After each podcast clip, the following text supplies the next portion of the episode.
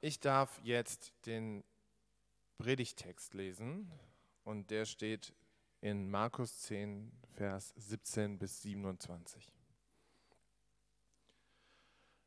Und als er sich auf den Weg machte, kam einer gelaufen und warf sich vor ihm auf die Knie und fragte ihn, Guter Meister, was muss ich tun, um ewiges Leben zu erben? Jesus sagte zu ihm, Was nennst du mich gut? Niemand ist gut außer Gott. Du kennst die Gebote. Du sollst nicht töten, du sollst nicht Ehe brechen, du sollst nicht stehlen, du sollst nicht falsches Zeugnis ablegen.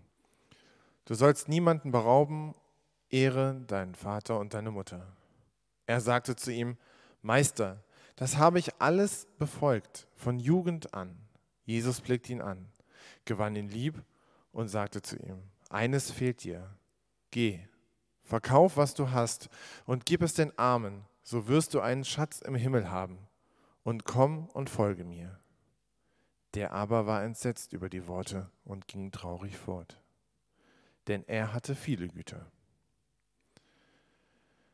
Da blickte Jesus um sich und sagte zu seinen Jüngern, wie schwer kommen doch die Begüteten ins Reich Gottes. Die Jünger aber erschraken über seine Worte. Jesus aber sagte noch einmal zu ihnen, Kinder, wie schwer ist es, in das Reich Gottes zu kommen. Eher geht ein Kamel durch ein Nadelöhr, als ein Reicher in das Reich Gottes. Sie aber waren bestürzt und sagten zueinander, ja, wer kann denn dann gerettet werden? Jesus blickte sie an und spricht, bei Menschen ist es unmöglich, nicht aber bei Gott, denn alles ist möglich bei Gott. Wir befinden uns gerade in einer Predigtserie, wo wir uns mit der zentralen Person des christlichen Glaubens beschäftigen, mit Jesus. Und diese Predigtserie haben wir letztes Jahr, Anfang des Jahres gestartet. Die wurde unterbrochen zwischendurch, aber da haben wir uns so mit dem ersten Teil vom Markus Evangelium beschäftigt und jetzt befinden wir uns so im zweiten Teil vom Markus Evangelium, wo Jesus so unterschiedlichen Menschen begegnet und ähm, ja, indem er diesen unterschiedlichen Menschen begegnet, auch immer wieder unterschiedliche Themen äh, zum Vorschein kommen. Und wir glauben, dass diese Themen, die da ähm, zum Vorschein kommen, auch für uns heute wichtig sind. Und deswegen behandeln wir diese Texte und wollen schauen, wie diese Themen auch für uns heute wichtig sind. Und das Thema dieses Textes ähm, ist irgendwie Geld und Reichtum. Das wird so vor allem in diesem zweiten Abschnitt äh, ziemlich deutlich, wo Jesus die Begegnung mit diesem einen jungen Mann reflektiert und darüber nachdenkt, was das jetzt eigentlich bedeutet und dort auch dieses ähm, so starke Bild benutzt, dass er ein äh, Kamel durch dieses kleine Loch einer Nadel, durch dieses Nadelöhr kommt, als dass ein Reicher äh, in das Reich Gottes treten würde. So, und dieses Bild prägt sich irgendwie ein, das ist so bildhaft und ähm, für mich ist es auch so, dass ich dieses Bild immer wieder in meinem Leben äh, gehört habe und ich das kenne, so dieses Bild, dass das Problem irgendwie Geld und Reichtum sind. Und das ist auch so und das wird auch das Thema dieser Predigt sein, aber das ist es irgendwie noch nicht so ganz. Irgendwie geht es hier um mehr als nur Geld in diesem Text. Es geht um eine Art von Lebensstil, eigentlich eine Lebensausrichtung. So Jesus spricht mit diesem Mann und bemerkt, dass sein Leben auf Geld ausgerichtet ist und schlägt ihm dann so ein Alternativprogramm vor.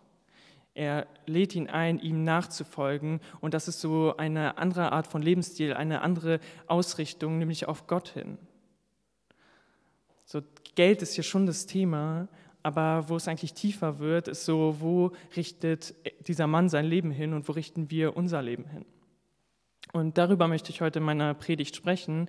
Und in meinem ersten Punkt wird es um die Lebensausrichtung dieses Mannes gehen, wie das auf Geld ausgerichtet ist und wie unser Leben vielleicht auch auf Geld ausgerichtet ist. Und dann im zweiten Teil dann dieses Alternativprogramm, das, ähm, diese Nachfolge, diese Lebensausrichtung auf Gott. Also erstmal die Lebensausrichtung auf Geld und dann im zweiten Teil die Nachfolge, die Lebensausrichtung auf Gott.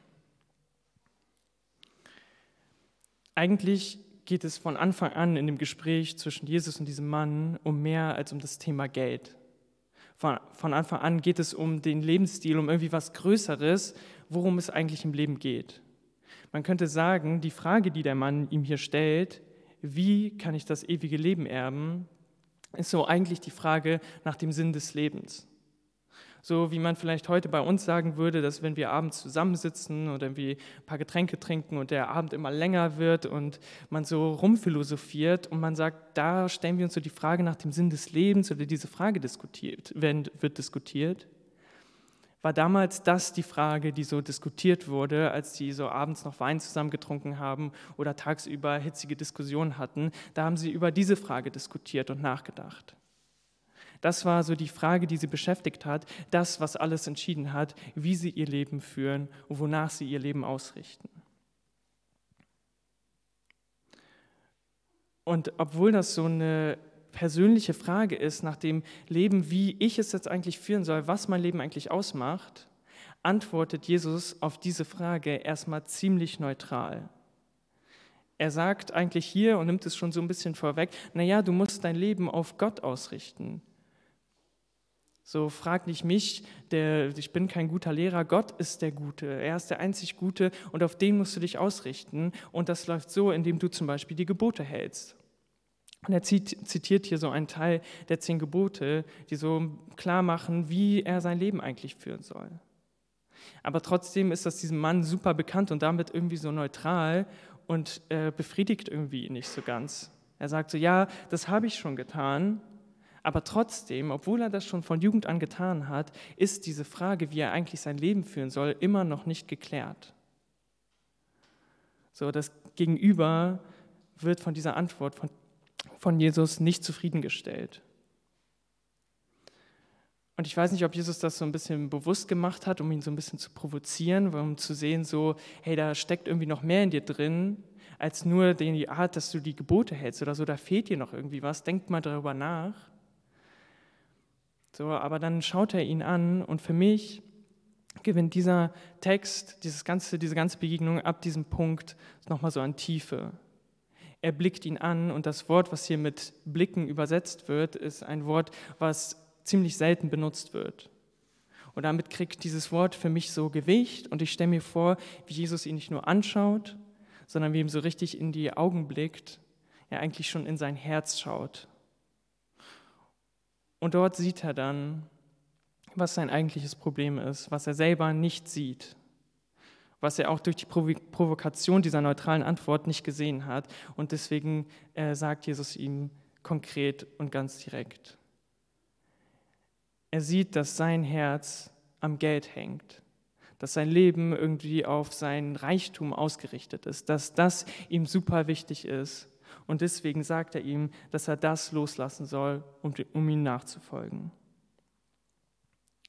Dieses Phänomen, was Jesus da sieht, dieses, dass sein Geld an, Herz, an dem Herz hängt, dass er sein Leben danach ausgerichtet ist, das beschreibt Martin Luther in seinem großen Katechismus. Er hat den großen Katechismus geschrieben, da beschäftigt er sich so mit den Grundlagen des christlichen Glaubens, also so auch mit den zehn Geboten. Und dort schreibt er zu den ersten äh, Gebot genau dieses Phänomen, dieses Phänomen, wenn, das, ähm, wenn dein Leben irgendwie woanders ausgerichtet ist als auf Gott. Und nennt hier auch ähm, vor allem Geld so das große Ding, woran man sein Herz hängt. Und ich möchte das einmal vorlesen. Ihr findet das auch als Text zum Nachdenken. Und ich möchte hier nur den ersten Absatz einmal lesen. Ein Gott nennt man dasjenige, von dem man alles Gute erhofft und zu dem man in aller Not Zuflucht nimmt.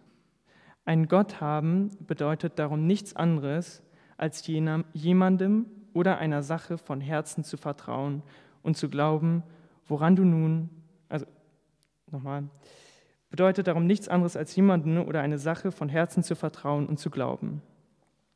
Woran du nun, so sage ich, dein Herz hängst und worauf du dich verlässt, das ist eigentlich dein Gott. So genau dieses Phänomen beschreibt Luther hier. Er sagt, dieser Mann hat sein Herz am Geld und am Reichtum hängen. Und damit macht er es zu seinem Gott. Sein Leben ist nicht auf Gott ausgerichtet, auch wenn er die Gebote hält, auch wenn er vielleicht ein frommer Jude ist, ist sein Leben nicht nur auf Gott ausgerichtet, sondern sein Herz hängt auch am Geld. Und ich möchte euch fragen, woran hängt euer Herz vielleicht und euch herausfordern, über die Frage nachzudenken, ob euer Herz auch am Geld vielleicht hängt. Weil ich würde diese Frage, wenn sie mir gestellt wird, ob mein Herz am Geld hängt, direkt eigentlich mit Nein beantworten oder hätte sie, bevor ich mich länger mit diesem Thema beschäftigt habe. Geld spielt in meinem Leben doch nicht wirklich die Rolle. Und zwar nicht, weil ich so viel habe, vielleicht sogar eher, weil ich so wenig habe, weil die Hälfte sowieso ähm, oder noch mehr für die Miete drauf geht. So, und irgendwie, mir geht es doch nicht um Geld. Auch bei, meinem, meinem, bei meiner Jobwahl geht es doch nicht um Geld. Ich habe nicht den Job gewählt und das studiert oder die Ausbildung da gemacht, wo ich irgendwie am meisten Geld verdienen kann, sondern ich habe einen Job gewählt, bewusst, der mir Spaß macht, bei dem ich vielleicht Erfüllung für mich selber finde und habe auch einen Job gesucht, der irgendwie einen Mehrwert hat, wo es nicht nur um Geld geht, sondern wo ich irgendwie was Gutes tun möchte. So, vielleicht geht es euch ähnlich, vielleicht habt ihr ähnliche Gedanken, habt auch einen Job gewählt, ähm, der euch selber Spaß macht oder wie ihr das Gefühl habt, ihr nutzt eure Zeit, um auch der Gesellschaft, um anderen Menschen etwas Gutes zu tun. So, Geld ist doch gar nicht das, was unser Leben bestimmt. Ich war Anfang dieser Woche mit meiner Frau Deike und einem befreundeten Pärchen zusammen campen, so für so einen kleinen Kurzurlaub für zwei Nächte. Und äh, wir haben uns letztes Jahr einen Bulli gekauft. Wir sind noch nicht so richtig ausgerüstet mit unserem Camping-Stuff und haben diesen Urlaub auch bewusst gewählt, um mal zu gucken, was wir eigentlich wollen und was wir noch brauchen und so ein bisschen zu schauen, was die anderen auch haben und haben uns dann auch mit unseren Freundinnen unterhalten und geguckt, was die haben. Es hat so angefangen bei Campingstühlen, so einem Campingtisch und dann zu gucken, okay, was haben die so für Schränke, wie sind die organisiert, wie bauen die das auf äh, auf dem Campingplatz. Und dann hin zu so einem super Gadget, was äh, die sich neu eingebaut haben. Und zwar haben die äh, so eine Wasserpumpe. Also ich weiß nicht, äh, wie ihr das kennt beim Campen. Wir haben so einen Wasserkanister, so ein 20-Liter-Ding. Und ähm, so, dann muss man den jedes Mal, oder müssen wir den zumindest jedes Mal, wenn wir unsere Flasche auffüllen wollen oder so, den rausholen, auf den Tisch stellen, aufmachen, Wasser befüllen, zumachen und wieder zurückstellen. So, aber die hatten den fest in ihrem Schrank stehen und hatten dann einen Schlauch drin mit einer Wasserpumpe. Das heißt, er konnte sich da einfach so dran stellen den Knopf drücken und einfach so seine Flasche befüllen und das wieder so weghängen und musste nicht irgendwie diesen Wasserkanister irgendwie umräumen oder so. Und der stand auch nicht im Weg, sondern der hatte irgendwo unten drunter so einen festen Platz. Ja, dann haben wir natürlich auch gedacht, vielleicht wäre auch das sinnvoll. Irgendwie würde das doch auch diesen Campingurlaub noch entspannen. Man würde auch viel mehr trinken. Das würde doch alles so viel besser machen. Und dann kamen immer auch mehr so Sachen dazu, wo man so rumüberlegt hat, bis hin wir auch zwischendurch äh, mit, den, mit den anderen auch zusammen uns unterhalten haben, so über Stand-Up-Paddling-Boards, die man aufpumpen kann und mitnehmen kann. So hat man, wenn man am See ist, auch immer so ein Action-Element, was man irgendwie machen kann. Und irgendwie habe ich dann doch gemerkt, wie sich so festgesetzt hat bei mir, ach, wäre das doch schön, wenn man, wenn man, eigentlich wenn ich mehr Geld hätte, wenn wir mehr Geld hätten, um uns diese ganze Campingausrüstung zu holen. So irgendwie erst, wenn wir das alles eigentlich haben, wenn wir erst den perfekt gemütlichen Campingstuhl haben, dann wird so ein Urlaub erst richtig gut. Dann kann ich mich erst richtig erholen, dann kann ich mich so regenerieren, auch Kraft sammeln für äh, den Alltag wieder. So und habe gemerkt, wie eigentlich das, was Luther hier beschreibt, dieses das Gute erhoffen, wie ich das auch vom Geld abhängig mache, wie ich mir auch das Gute vom Geld erhoffe und jetzt immer mehr Punkte so aufplappen, wo ich vielleicht merke, dass mein Herz auch am Geld hängt. Jesus fordert den Mann auf, das loszulassen und ihm nachzufolgen. Das ist der Alternativvorschlag und das bringt mich jetzt zu meinem zweiten Punkt der Predigt. Und ich habe mir hier eigentlich als Challenge gesetzt, diesen Begriff mal zu nehmen. Nachfolge, der ist ja auch irgendwie so bekannt im christlichen Bereich, das hört man immer wieder. Die Jünger Jesu werden auch so als die Nachfolger bezeichnet. Und ich wollte hier eigentlich gerne diesen Begriff nehmen und ihn so richtig konkret machen, richtig praktisch machen, so dass man ihn mal versteht. Aber leider bleibt er irgendwie auch unkonkret. Ich werde noch was dazu sagen, keine Sorge, aber so richtig praktisch, so richtig konkret, so richtig drei Punkte, die man jetzt umsetzen soll, das wird irgendwie nicht bleiben. So, das ist auch der Sache an sich geschuldet. Es geht hier nicht um irgendwas Simples als irgendwelchen Kniff, als wenn ich euch hier, so wie Jesus es vielleicht mit dieser neutralen Antwort gemacht hat, euch ein paar Gebote nennen könnte, ein paar Verhaltensweisen und dann ist alles klar. So das, worüber ich rede, ist dein persönliches Leben. Dein Leben, wonach du es ausgerichtet hast, daran, wo du dein Herz hängst. Und das ist so persönlich, und vor allem auch so individuell, dass ich das hier auch gar nicht für euch alle sagen könnte. Das ist so eigentlich die große Frage. Wonach richte ich mein Leben und wie schaffe ich es, mein Leben auf Gott auszurichten? Und das ist auch keine leichte Aufgabe. So, dieser junge Mann verzweifelt an dieser Aufgabe. Ich meine, das, was Jesus da verlangt, ist auch wirklich eine krasse Sache. So. Er soll all seinen Besitz zum Verkaufen und ihm danach folgen, von jetzt auf gleich. Das ist natürlich irgendwie auch die Spitze von allem. Das ist echt super krass. Aber trotzdem war dieser Mann ja eigentlich so bereit, etwas Neues zu hören. So ihn hat die Frage schon länger bewegt und als er dann Jesus so daherlaufen sieht, läuft er auf ihm zu, fällt auf die Knie und nennt ihn guter Meister, guter Lehrer. So er will wirklich etwas Neues von ihm empfangen. Aber das, was da gesagt wird, diese, dieses Konzept der Nachfolge, ist etwas, was ähm, auch Verzicht verlangt und etwas Loslassen zu verlangt. Und das ist schwierig und der Mann schafft es auch nicht und geht weg und ist traurig. So dieses Loszulassen, woran dein Herz hängt, das, das ist eine schwierige Aufgabe. Aber das ist der erste Punkt der Nachfolge. Zu fragen, woran hängt dein Herz?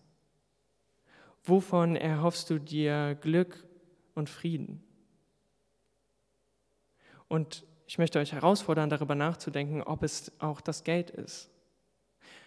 Es ist, muss nicht nur unbedingt das Geld sein. Luther selber schreibt auch noch ähm, weitere Dinge in seinem Text. Er schreibt zum Beispiel äh, Klugheit, Macht, Einfluss, Freundschaft und Ansehen. Es sind auch weitere Dinge. Es muss nicht nur das Geld sein, aber ich möchte euch heute herausfordern, darüber nachzudenken, inwiefern euer Herz auch am Geld hängt.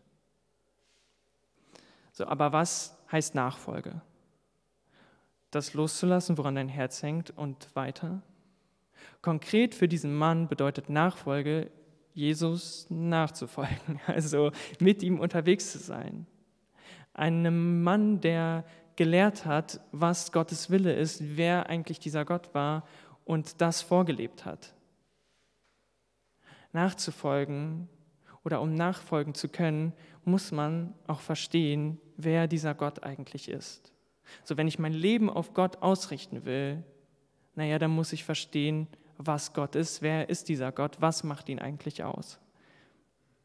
Und auch das ist eine Frage, die ich leider hier nicht so einfach beantworten kann, weil diese Frage auch nicht nur in diesem Bibeltext beantwortet wird. So diese Frage, wer ist Gott, was macht das Wesen Gottes aus, wird nicht in diesem Text hier beantwortet, sondern wird in allen Texten der Bibel beantwortet. Ihr merkt schon so, das ist, das ist hier nicht eine Frage, die sich schnell beantworten lässt und die sich einfach auch simpel umsetzen lässt, sondern das ist eine Frage, die das ganze Leben bestimmt. So, ich kann jetzt nicht über die ganze Bibel reden und auch in der nächsten Woche werde ich das nicht schaffen, wenn wir das nicht schaffen, sondern das ist eine Lebensaufgabe, sich immer wieder auch damit zu beschäftigen, wer dieser Gott ist. Aber ich möchte auch ein bisschen konkret werden und schauen, dieser Text, was sagt dieser Text über Gott aus? Weil dieser Text sagt auch vieles Wichtiges und Wertvolles über Gott aus und das möchte ich gerne mit euch durchgehen. Das Erste, was wir finden, was über Gott gesagt wird oder was ich hier gerade, äh, was ich hervorheben möchte, findet sich in dieser neutralen Antwort von Jesus, in den Geboten. So die Gebote klingen irgendwie so oft nach so einer Aufgabe, äh, die man erfüllen muss, damit Gott einen irgendwie erst liebt oder irgendwie sowas, dass, es, dass man das irgendwie machen muss. Aber das, was die Gebote eigentlich viel mehr aussagen und vor allem die Gebote, die Jesus hier zitiert, sind Gebote, die irgendwie das Miteinander von uns Menschen regeln. Wovon diese Gebote sprechen, ist, sind, ist eigentlich die Liebe Gottes. Er spricht davon, dass er Menschen liebt und dass er diese schützen möchte. Schützen möchte, angelogen und beraubt und bestohlen zu werden. Das wird auch deutlich an dem, ähm, an dem Gebot, dass man seine Eltern ehren soll. So, ich weiß nicht, wie ihr das interpretiert. Für mich war das so lange dieses Ding, man muss seine Eltern irgendwie besonders respektieren und eigentlich alles machen, was sie sagen und sich an alles halten quasi blind. Aber was dieses Gebot eigentlich meint, zu der Zeit, zu der das aufgeschrieben wurde, ist nun mal, dass man sich um seine Eltern im Alter sorgen muss. Weil zu der damaligen Zeit hat sich keiner um die Alten oder nur wenige Menschen um die Alten gesorgt. Das haben die Kinder und die Familie drumherum gemacht. So auch dieses Gebot spricht eigentlich von der Nächstenliebe, spricht davon, ältere Menschen von, vor Einsamkeit und Armut zu bewahren so dass es die praktische Liebe Gottes, die Menschen erfahren sollen. Und natürlich sind wir angehalten, danach dann zu leben und das anderen Menschen zu ermöglichen. Aber was diese Gebote über Gott aussprechen, ist nicht ein Anspruch, dass wir das tun müssen, sondern dass er diesen Wunsch hat, dass die Menschen wirklich seine Liebe erfahren können. Das Zweite, was ich hervorheben möchte, ist, dass als Jesus diesen Menschen anschaut und erkennt, dass sein Herz am Geld und am Reichtum hängt, er ihn lieb gewinnt. In diesem Moment, in dem er eigentlich erkennt, dass sein Herz nicht am Gott hängt, dass sein Leben nicht wirklich auf Gott ausgerichtet ist, sondern irgendwie auf Geld und seine Güter, gewinnt er ihn lieb. So Gott ist wirklich diese vollkommene Liebe, die uns nicht erst liebt, wenn wir unser Herz voll auf ihn ausrichten oder wenn wir uns an alle Gebote halten, sondern der uns so liebt, wie wir sind, auch mit unseren Fehlern. Und daraufhin ist die Nachfolge als eine Einladung ausgesprochen. Natürlich auch die Forderung, wenn du das ernst nehmen möchtest, wenn du wirklich diese Nachfolge äh, für dich annehmen möchtest, dann musst du auch das loslassen, woran dein Herz hängt. Aber an sich ist es eine Einladung, diese Liebe, die Gott dir schenkt, die Liebe, die Gott diesem Menschen schenkt, anzunehmen und bewusst zu gestalten und in seinem Herzen so den Raum aufzumachen. Und was daran so, was Jesus über Gott noch aussagt, ist so noch mehr. Er sagt wirklich, ey, Gott ist so gut. Niemand ist so gut wie Gott. So, das sagt er schon am Anfang, als der Mann ihn guter Lehrer nennt, sagt er so, was, was nennst du mich gut? Nur Gott ist so gut. Egal wie gut ein Mensch ist, Gott ist noch besser. Am Ende sagt es nochmal, bei Menschen ist es unmöglich, nicht aber bei Gott, denn alles ist möglich bei Gott. So, und da spricht er von der Gnade, von der Liebe, von der Annahme Gottes. An meiner Hochschule ähm, gibt es einen Dozenten, da schreibt man so im ersten Semester, schreibt man bei dem äh, eine Prüfung. Und so als Erstsemestler, als Erstsemestlerin hat man ziemlich Angst vor dieser Prüfung. Das ist so die erste große Prüfung und man macht sich irgendwie viele Sorgen, dass man daran scheitern könnte. Und dieser Dozent ähm, sagt immer wieder, hey, macht euch keine Sorgen, wir schaffen das. Und er versucht wirklich irgendwie das Thema rüberzubringen, dass man das verstehen kann und die Prüfung wirklich bestehen kann. Und am Ende, wenn man dann die Prüfung schreibt, dann boxt er einen auch da so ein bisschen durch. Vielleicht gibt er mal einen halben Fehlerpunkt weniger oder so. Also irgendwie, äh, oder liest das, was man geschrieben hat und interpretiert das Beste da rein, äh, sodass man irgendwie noch durch diese Prüfung kommt. Und bei uns an der Hochschule hat sich irgendwie dieser Spruch etabliert, dass wir sagen, äh, nur die Gnade Gottes ist größer als von diesem Dozenten. So egal wie gut ein Mensch ist, so auch wenn der so gnädig ist und wirklich das Beste für uns will, so Gott will noch mehr das Beste für uns. Gott ist so gut. Und wir sind einfach nur dazu eingeladen, unser Leben nach ihm zu richten, nach diesem guten Gott in unserem Leben zu fragen, zu fragen, wo unser Herz an anderen Dingen hängt und zu überlegen, dass wir in diesen Punkten unser Herz auch an Gott hängen. Ist doch mega. Ist doch richtig schön und überhaupt trotzdem so schwierig. Also als ob das so einfach wäre. Ja, Gott ist gut und wir sollen ihm nachfolgen und uns nach ihm ausrichten. Aber die Praxis zeigt ja immer wieder, dass das nicht klappt. Dass unser Herz auch immer wieder neue Dinge findet, an das es sich hängt, so wo wir das Gute irgendwie erhoffen. So Gott ist so gut und Nachfolge ist eine schöne Einladung, aber trotzdem bleibt es schwierig. Warum? Ich glaube, dass wir von den Dingen, an die wir unser Herz so oft hängen, von denen wir das Gute, von denen wir das Gute erhoffen, dass sie uns auch das Gute geben. So, dass das irgendwie so das, was, woran wir unser Herz hängen, das gibt uns irgendwie so schnelles Glück. Ich glaube tatsächlich, wenn wir das nächste Mal in den Campingurlaub fahren und ich diese super tolle Wasserpumpe habe, dass mir das äh, was Gutes bringt in dem Urlaub. Dass ich mich vielleicht für diesen Urlaub wirklich ein bisschen mehr entspannen kann. Aber das Problem ist, dass es zwar schnelles Glück ist, aber ich glaube nicht nachhaltiges Glück. Wir haben in diesem Campingurlaub noch ein anderes Pärchen kennengelernt, äh, die mit ihrem Bulli da waren und haben uns auch mit denen über ihre Ausrüstung unterhalten und die hatten auch schon so viele Sachen, über die wir uns vorher schon Gedanken gemacht haben und haben gedacht, ja, okay, das sind echt coole Sachen, das sollten wir uns auch holen. Und dann hatten die aber noch was, die hatten äh, in ihrem Bulli ähm, was installiert, extra nachrüsten lassen, dass sie ihr Dach so ausfahren können. So dass man irgendwie mehr Luft in diesem äh, Bulli hat, mehr Platz hat, man kann da stehen, man hat mehr Stauraum.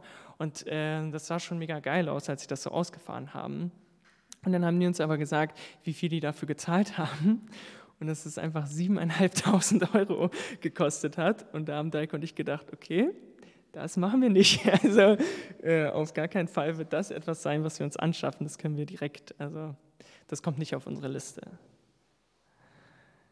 Aber wenn ich so darüber nachdenke, dass ich irgendwann ähm, auf diesem Campingplatz sitze, an diesem See, mit meinem SUP-Board draußen war, zurückkomme, Wasser direkt aus dem Wasserhahn trinke und super erholt bin und es genieße, dass es irgendwann zum Alltag wird und normal wird und wir vielleicht irgendwann doch darüber nachdenken, das aufzurüsten so, ich glaube, dass das, woran wir unser Herz oft hängen, dass uns das nie voll und ganz befriedigen wird, dass da immer noch mehr kommen wird.